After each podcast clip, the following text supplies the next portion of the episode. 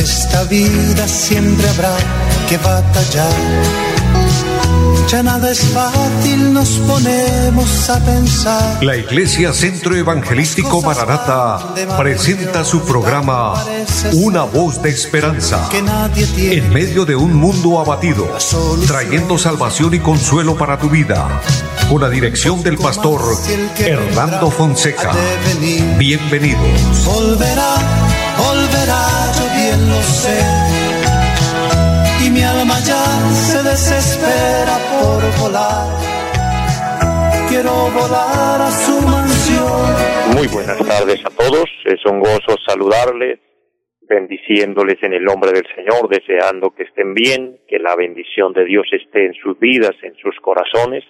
Es un gozo muy grande eh, darles la bienvenida a este espacio radial, a este tiempo de programación con una palabra de Dios, este programa Una voz de esperanza, transmitiendo la voz de Dios, la voz eh, que consuela nuestra vida, nuestro ser y nos ayuda para continuar en las batallas de la vida.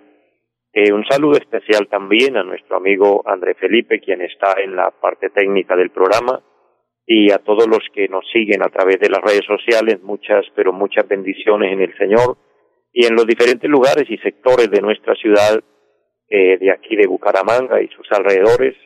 Un saludo, un abrazo grande para todos y adelante con el Señor. Bendiciendo también a todos los siervos de Dios, siervos, siervas de Dios que en diferentes lugares también eh, nos oyen. Eh, es un gozo saludarles, bendecirles y a todo el pueblo de Dios y a todos los amigos. Qué bendición. vamos a leer la palabra de Dios en esta tarde. vamos a abrir la Biblia, si usted lo puede hacer, si no, abra su corazón, abra sus oídos y vamos a recibir la palabra del Señor. Quiero leer un pasaje precioso allí en el libro del profeta Isaías, capítulo número 35, eh, una palabra preciosa, una palabra edificante que la necesitamos en todo momento, que es eh, valiosa para nuestras vidas, para nuestro ser. Y en el capítulo 35 Versículo 3 en adelante inicia la palabra diciendo de la siguiente manera, Fortaleced las manos cansadas, afirmad las rodillas endebles. Decid a los de corazón apocado, esforzados, no temáis, he aquí que vuestro Dios viene con retribución, con pago, Dios mismo vendrá y os salvará.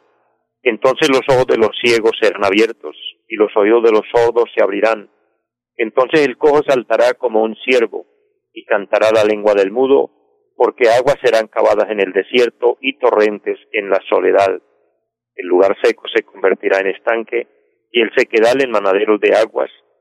En la morada de chacales, en su guarida será lugar de cañas y juncos, y habrá allí calzada y camino, y será llamado camino de santidad. No pasará inmundo por él, sino que él mismo estará con ellos. El que anduviere en este camino, por torpe que sea, no se extraviará no habrá allí león ni fiera, ni subirá por él, ni allí se hallará para que caminen los redimidos. Y los redimidos de Jehová volverán y vendrán a Sión con alegría, y gozo perpetuo será sobre sus cabezas, y vendrá gozo y alegría, y huirán la tristeza y el gemido. Amén. Es preciosa la palabra del Señor, una palabra que da esperanza, que da consuelo, que anuncia un futuro eh, especial y en el tiempo del profeta Isaías estaba hablando eh, del tiempo cuando vendría nuestro amado Señor, nuestro Salvador y traería salvación, pero también habla obviamente para el tiempo final cuando eh, la tierra, el mundo, los habitantes o todo el, el programa de Dios se aproxime al milenio, cuando habrá allí paz, habrá el descanso, habrá alegría, será algo extraordinario, será algo especial y para esto, eh, si queremos ser parte de esa bendición y estar ahí para disfrutar de todos los beneficios en Dios, eh, hay una hay una forma, hay un camino y es a través de Jesucristo. Él dijo, yo soy el camino, la verdad y la vida y nadie viene al Padre si no es por mí.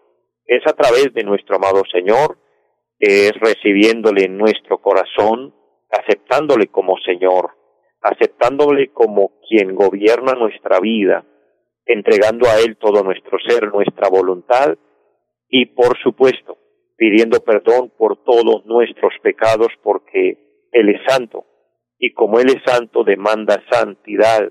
Nosotros en cambio vivimos en un cuerpo pecaminoso, en un cuerpo eh, frágil, un cuerpo débil que fácilmente eh, se contaminó con el mundo, se contaminó con el pecado y necesitamos la redención. Por eso la necesidad de acercarnos al Señor y declarar eh, un verdadero arrepentimiento, aceptando que el sacrificio de Cristo nos lava y nos limpia de pecado a través de su sangre preciosa.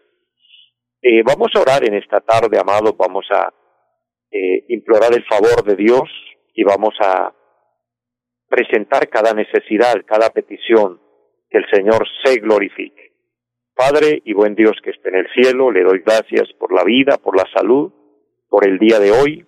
Gracias por este momento, por esta oportunidad, por esta emisora, por las personas que laboran en esta, en esta emisora, Señor, y a través de estos medios se puede transmitir esta señal para llegar a muchas personas con la palabra de Dios. Gracias, eterno Dios, por la fuente por la cual el programa se puede realizar, Señor. Y bendice a los oyentes porque ellos son también la razón por medio de la cual el programa se realiza. Por amor a ellos, tú permites, Dios, que haya una palabra de bendición, una palabra de Dios. Así que le suplicamos que se glorifique allá a la distancia, sanando, consolando, fortaleciendo, Señor, libertando al cautivo, Dios, salvando al perdido. Y bendice a todos, Dios, bendice también nuestro país, bendice, Señor, cada ciudad, cada pueblo, cada departamento, en fin, todo el territorio nacional lo ponemos en sus manos y esperamos que tú bendigas, Señor, a cada persona y obre el milagro de acuerdo a la necesidad. Bendícenos en esta tarde, que haya una palabra de bendición, una palabra edificante, que la palabra de Dios haga que nuestra relación hacia Él y con Él se haga más fuerte, se haga más firme. Lo pedimos en el nombre de Jesucristo y le damos muchas gracias. Amén. Amados, es bueno orar, es bueno hablar con Dios, implorar su favor, pero tener fe que Él se glorifica a nuestro favor. Yo sé que Dios va a obrar allá en su corazón, en su vida, en su casa, en su salud, etcétera, donde haya necesidad. Y les invito en el amor del Señor a estar despiertos espiritualmente, estar esperando al Señor, estar trabajando, estar proyectados hacia adelante en nuestros objetivos, pero con nuestra mente y nuestro corazón puestos en Dios, esperando en Él porque Él pronto vendrá a llevarnos. Y obviamente también sabemos que la partida a la eternidad es algo que nos puede sorprender en el momento que menos lo pensamos. El día de mañana es incierto, el paso siguiente que vamos a dar es incierto, todo es por la voluntad del Señor. Por eso es bueno, es indispensable depender de Dios y amar a Dios y saber que el Señor viene por su iglesia. Estamos contentos, estamos agradecidos con Dios. Se están reabriendo nuevamente los templos para continuar eh, con la obra de Dios en las congregaciones, yendo a los lugares donde tenemos eh, eh, nuestro punto de encuentro para hacer los cultos para Dios. Así que yo invito a las personas en cada lugar, en cada sector, para que ubiquen la iglesia donde usted ha sido miembro, donde usted ha estado y congrégate. Es necesario estar allí, es necesario apoyar obviamente la iglesia del Señor, la iglesia cristiana, la verdadera iglesia de Cristo. Somos educados, eh, somos obedientes, nos sometemos a los protocolos de bioseguridad por nuestra salud, cuidando eh, a cada persona, cuidando a todos los que competen en, en nuestro trabajo, en nuestras reuniones. Entonces, en esto no hay temores de que los templos se vaya a fomentar o a hacer aglomeraciones o vayan a ser puntos eh, complicados donde haya infección de, de, enfermedad de este virus, pues se está llevando todos los protocolos de bioseguridad. Pero sí se están haciendo nuestros cultos, así que invito a las personas y en pie de cuesta, bendiciendo la iglesia amada que el Señor me permite pastorear y animándoles, motivándoles para seguir adelante, siguiendo los protocolos de bioseguridad. Estoy invitándoles para seguir congregándonos. Tenemos ya habilitados los cultos los domingos. Entonces, recuerden nuestra dirección, carrera séptima, número 371 del barrio Amaral, en pie de cuesta. Cuando deseen congregarse los domingos, un culto dominical hermoso a las nueve y treinta de la mañana. En este mes estamos trabajando solo los domingos, ya si el Señor nos permite, el próximo mes ampliar los horarios, ya que tenemos los permisos concernientes a esto para continuar. Bien, amados, eh, para de esta forma seguir haciendo la obra del Señor. Les invito en esta tarde, vamos a ir a la palabra de Dios, vamos a edificarnos, vamos a, a permitir que Dios nos hable, a permitir que el Espíritu Santo, eh, así como hemos orado, nos dirija, nos guíe y la palabra sea de bendición. En el libro del profeta Isaías, capítulo número 40, quiero leer eh, un versículo precioso de la palabra, el versículo número 1, Dice de la siguiente manera, consolaos, consolaos, pueblo mío, dice vuestro Dios. Este versículo importante y es interesante ver en, el enfoque como el profeta lo está presentando, como él está hablando al pueblo de Dios y en esta tarde obviamente podemos nosotros eh, recibir esta palabra porque la palabra es viva y la palabra tiene una aplicación que se llama aplicación de doble referencia y eso significa que la palabra cobra vida en, cada momento, en cada situación. En el momento que el profeta habló esta verdad de Dios, traía consuelo al pueblo, que es lo que él está transmitiendo. Eh, en el momento que más adelante el pueblo necesitaba ese consuelo, volvían a esa palabra y la misma hacía el efecto y así consecutivamente a, medida que van pasando los años, las décadas, las generaciones, en fin, la palabra sigue haciendo un efecto grande. Pues en esta tarde eh, oramos a Dios y esperamos que esta palabra haga el efecto para lo cual está ahí escrita y se está pronunciando y se está diciendo en nombre del Señor. Y es por esto que quiero compartirles una reflexión que le he titulado El consuelo que viene de Dios es importantísimo eh, saber que Dios se interesa en consolarnos. Ahora, ¿por qué se necesita el consuelo? Porque obviamente estamos en un cuerpo frágil, en un cuerpo débil, donde experimentamos tristezas, donde vienen lágrimas, donde hay dolor, donde hay corazones heridos, donde se presentan desilusiones, donde hay metas u objetivos que no logramos alcanzar, etcétera, donde se presenta un sinnúmero de cosas que de una de otra forma nos afectan.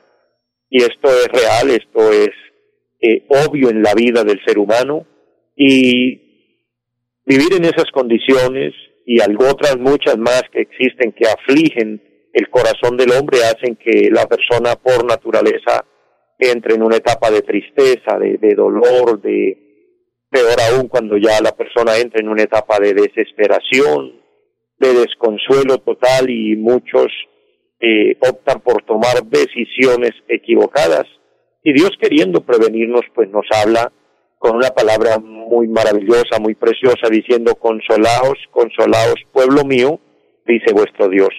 Encuentro aquí que Dios está muy de acuerdo y muy dispuesto a consolarnos, mirándolo desde un punto de vista bíblico.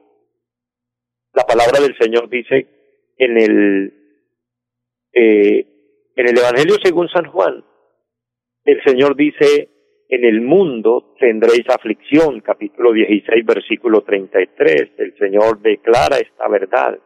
En el mundo tendréis aflicción, pero Él ahí da una, una promesa grande, pero confiad, yo he vencido al mundo. Le vuelvo a recordar, obviamente, pues en el mundo, quizás muchos de, de ustedes, muchos de los que me están oyendo, pueden estar pasando un momento de tristeza, alguna pérdida, eh, la partida de algún ser querido, alguna enfermedad, la pérdida de un empleo, etcétera, todo esto puede estar ocasionando tristeza, lo cual lleva a las lágrimas, al llorar, a, sentir dolor, eh, personitas que tienen problemas sentimentales, eh, desilusiones de la vida, en la persona que confiaban les falló, les traicionó, en fin, Entonces, el Señor conociendo todo esto, sabiendo y siendo eh, Él consecuente a esta realidad que son las aflicciones de esta vida, Él quiere consolarnos, Él quiere alentarnos, Él, él se presenta como nuestro mejor amigo. Y me parece lo más obvio, lo más maravilloso del Señor, cuando Él se presenta con una palabra de consuelo y lo asocia, lo relaciona con un trabajo espiritual para el pueblo de Dios, para los que creemos en Cristo. Y es lo que nos dice la palabra por medio del apóstol Juan allá en el capítulo 16 del Evangelio de San Juan, versículo 7. El Señor dice, y enviaré otro consolador, el Espíritu Santo.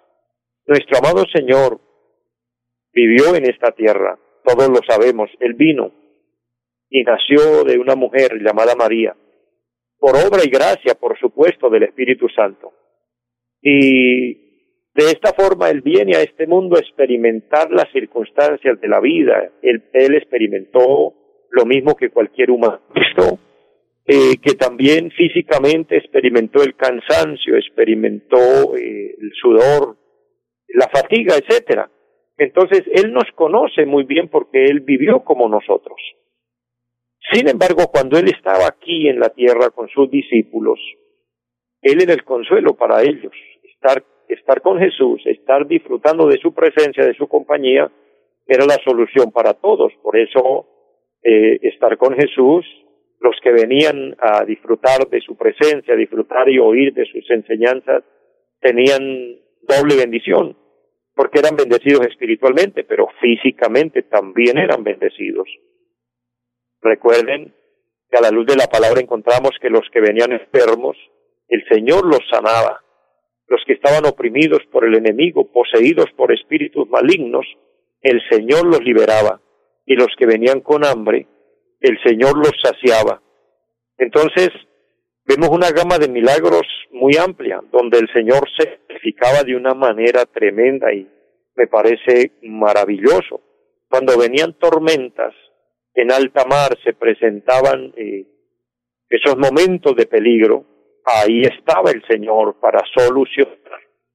Entonces, era el mejor consuelo para sus discípulos, era el mejor consuelo para los seguidores, pero sabiendo que él tenía que cumplir su misión, que él terminaría eh, consumando su obra allí en la cruz, entregando su vida y derramando su sangre, pues él quiso alentar a sus, a sus seguidores, a sus discípulos, sabiendo que él tendría que volver al cielo, porque así sucedió efectivamente, muere al tercer día resucita, pero vuelve a ascender y sube a la presencia de Dios.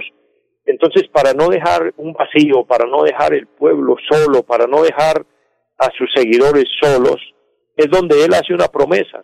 El capítulo 16 de Evangelio de San Juan, él les dice, ahora que les dije que me voy, tristeza ha llenado vuestro corazón. Ellos se sintieron tristes y el Señor sabiendo que estaban tristes les dice, pero es que conviene que yo me vaya, porque si no me voy el consolador no vendrá, pero si yo me voy, lo enviaré a vosotros. Ahora el Espíritu Santo vino, precisamente en la fecha del Pentecostés se manifestó, capítulo 2 del libro de los Hechos, el Espíritu Santo viene a la tierra, viene específicamente a la iglesia, a los fieles seguidores de Cristo, y son ellos el templo de Él, allí se posesiona el Espíritu Santo en el corazón de ellos y allí hubo una manifestación extraordinaria y de ahí en adelante tenemos la promesa maravillosa, la promesa gloriosa, que cuando una persona acepta a Cristo, que cuando una persona reconoce sus pecados, recibe al Señor como su Señor y Salvador, es sellado con el Espíritu Santo y ahí en adelante se convierte en hijo de Dios y al convertirse en hijo de Dios es guiado por el Espíritu de Dios. Entonces, ¿qué significa esto en cuanto al tema referente que estamos hablando hoy? Que el Espíritu Santo será nuestro consolador. Por eso, cualquiera sea su situación, cualquiera sea el momento por el que estés pasando en esta hora, confía en el Señor, usted no está solo, no está sola, el Espíritu Santo está ahí dentro de usted. Si usted es un fiel creyente, una fiel creyente, el Espíritu Santo mora en, usted. Porque eso es lo que dice la palabra del Señor. Nosotros nos convertimos en templo del Espíritu Santo. Él habita en nosotros. Y si Él habita en nosotros, Él nos consuela. Él nos da las fuerzas. No nos está diciendo que no vendrán pruebas, que no vendrán momentos difíciles, que no pasaremos por adversidad, por enfermedad, por crisis en las áreas, pero sí en cambio promete darnos el consuelo que necesitamos, darnos la paz que necesitamos. Ahora, ¿por qué el Señor se interesa en consolarnos? Número uno, obviamente es muy obvio, porque vivimos en un mundo de aflicción. Y número dos, porque el Señor conoce nuestra condición. Uno de los textos y pasajes amados en el libro de los Salmos es el Salmo capítulo 103. Y en este salmo precioso de la palabra del Señor encontramos cómo Dios se interesa en darnos consuelo, en darnos paz. Y más hoy, que vivimos en un momento, en una hora difícil, momento de temor, porque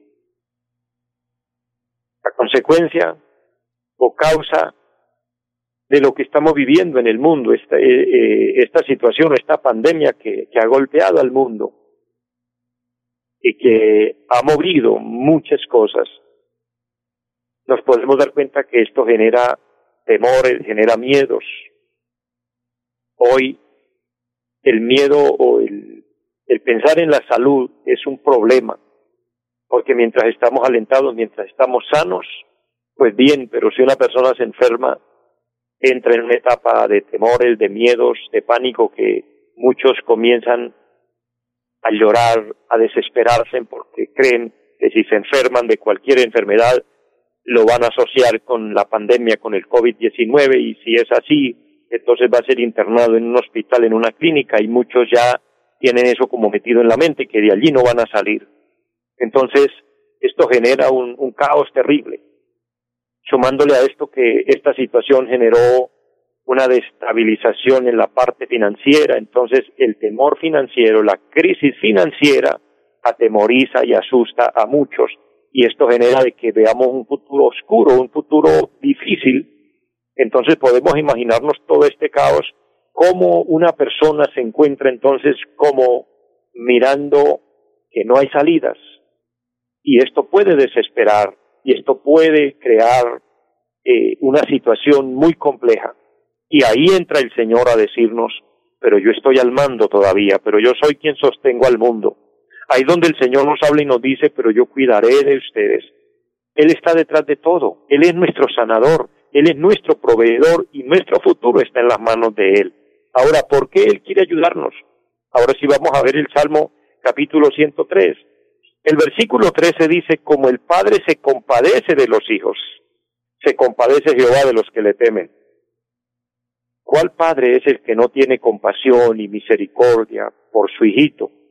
todos, excepto una persona que sea desnaturalizada ya, pero eso ya sería otro tema, pero una persona normal, una persona normal, su afecto, su preocupación, su amor es por sus hijos y, y quiere en todo momento tenerlos cuidar de ellos, hacer lo que sea por ellos. Y así como el Padre dice la palabra, se compadece de los hijos, se compadece Jehová de los que le temen. Hay que temer a Dios, hay que tener temor a Dios. Temor reverente, por supuesto, un temor reverente. Y entonces Él se compadece de nosotros. Versículo 14 dice, porque Él conoce nuestra condición, se acuerda de que somos polvo. Él sabe de nuestras situaciones. Él sabe de nuestras tristezas, de nuestra enfermedad. Él conoce nuestra condición. Él sabe que somos débiles. Él sabe que aún hemos fallado y Él quiere ofrecernos su perdón a manera de consuelo, diciéndonos, le puedo perdonar, le puedo ayudar, puedo levantar su vida, puedo ayudarle en su familia, en todas sus áreas, solo confía en mí. Así que, amados, espero que pueda sentir paz en su corazón y confía en el consuelo que viene de nuestro Dios. Les bendigo a todos, les amo mucho y les deseo una feliz tarde.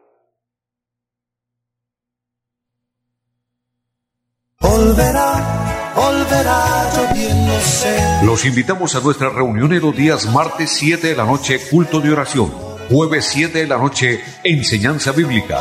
Domingos 9 y 30 de la mañana, culto para toda la familia. Y 5 de la tarde, culto evangelístico. Los esperamos en la carrera séptima, número 371, Barrio Amaral Piedecuesta. Llámenos al 318-767-9537. Volverá, volverá, volverá. En esta vida siempre habrá que batallar ya nada es fácil, nos ponemos a pensar. La Iglesia Centro Evangelístico Mararata presentó su programa Una voz de esperanza. Los esperamos en nuestra próxima emisión. Volverá, volverá, yo bien lo sé. Y mi alma ya se desespera por volar